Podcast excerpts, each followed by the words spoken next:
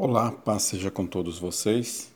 Eu sou José Valdecir e este é o Devocional Edificai da Igreja do Evangelho Quadrangular, sede de Hortolândia. Hoje vamos meditar em Levítico, capítulo 8, versículo 1 ao versículo 36. Nesse capítulo veremos a consagração de Arão e a consagração de seus filhos, a qual fora realizada conforme o Senhor havia determinado anteriormente.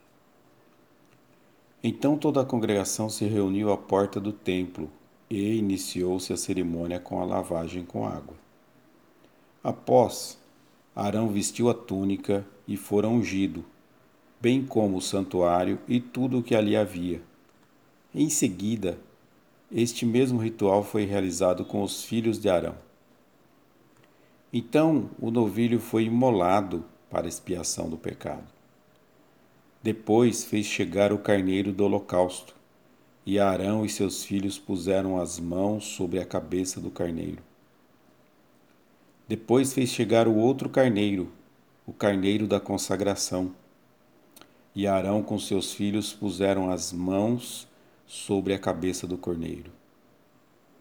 A santidade de Deus requer uma consagração do lugar, dos utensílios e das pessoas que ministram perante o Senhor. Isso foi satisfeito por Cristo através de sua oferta perfeita.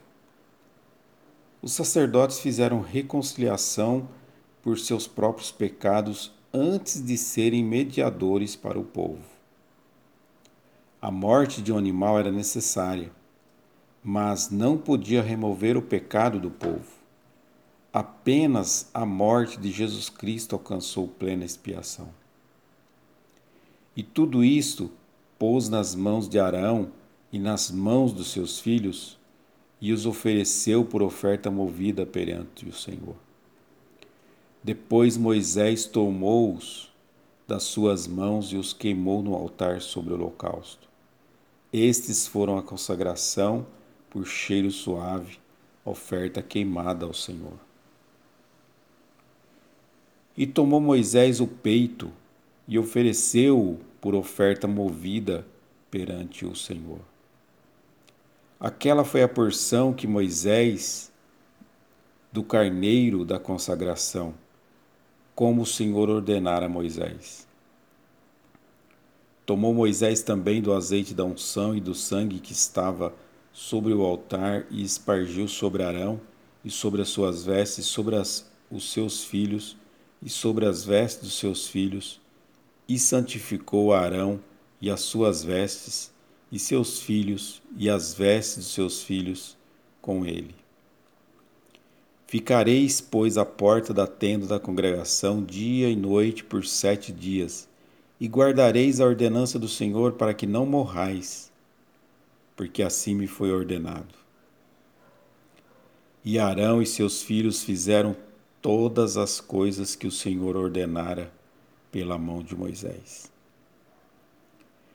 Vemos aqui sendo colocado em ação as determinações que Deus havia dado a Moisés quanto à consagração dos sacerdotes. Esta função deveria ser exercida por Arão e seus descendentes.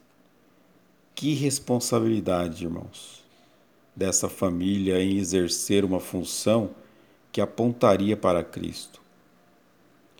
Embora realmente existia muita honra nisto, não podemos deixar de observar as duras consequências advindas do fracasso nessa missão, as quais poderiam incidir em morte. Considerando que, de igual forma, fomos chamados ao sacerdócio e que somos igualmente cartas vivas que devem apontar para Cristo, guardemos em nosso coração a necessidade do zelo nesta atribuição. As Escrituras nos ensinam que este critério ainda é esperado de nós. Jesus veio para nos limpar das nossas iniquidades e nos transformar em um povo zeloso, um povo de boas obras. Que Deus abençoe a sua vida e a vida da sua família.